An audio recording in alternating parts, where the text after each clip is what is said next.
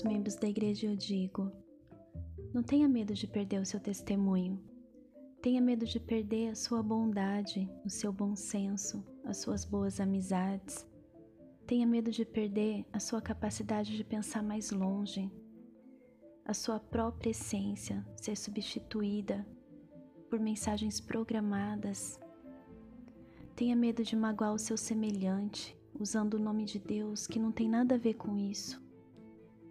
Tenha medo de entrar em contradição ao dizer seguir o Evangelho de Cristo e ao mesmo tempo espalhar ódio, julgamentos e até desprezar pessoas que você sabe que têm caráter e que um dia fizeram parte significativa de suas vidas.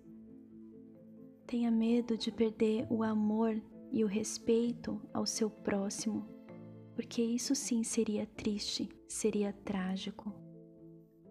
Tenha medo de cometer um erro enorme ao afastar o seu amigo, um filho seu, um cônjuge, a sua mãe, o seu pai, quem quer que seja, que não acredita mais, que não quer mais, que não vê sentido em estar na igreja que simplesmente não se sente bem, não se identifica, não quer mais seguir esse caminho.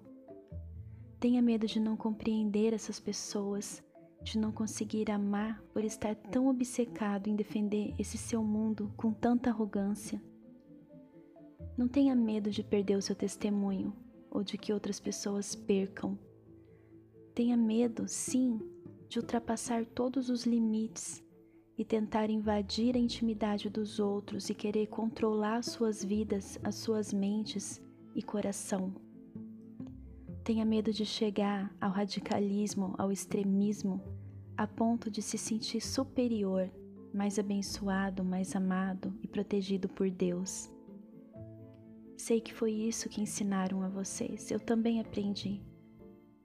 Mas sejam fortes, dê um salto para um outro entendimento Tenha medo de pensar que o amor de Deus é limitado, é exclusivo, é condicionado, é pequeno. Se existe algo que aprendi pela própria experiência da vida, antes da igreja, dentro da igreja e agora muito mais fora da igreja, é que precisamos amar, que o amor é tudo o que importa. E se existe algo a ser feito nesse mundo, é espalhar amor porque só o amor é a verdade, só o amor é real, ele é tudo o que importa no final das contas. Jesus realmente nos ensinou isso ao longo de toda a sua vida. É incrível que muitos foram incapazes de compreender todo esse amor e até hoje não entendem.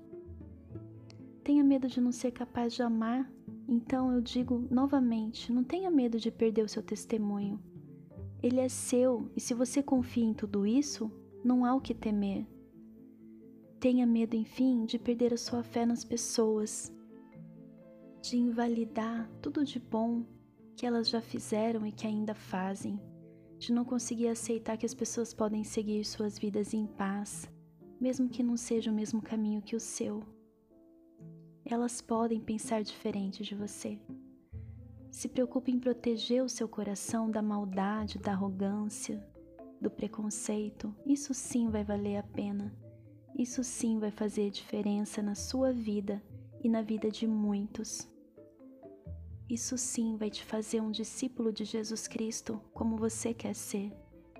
E não tire conclusões precipitadas.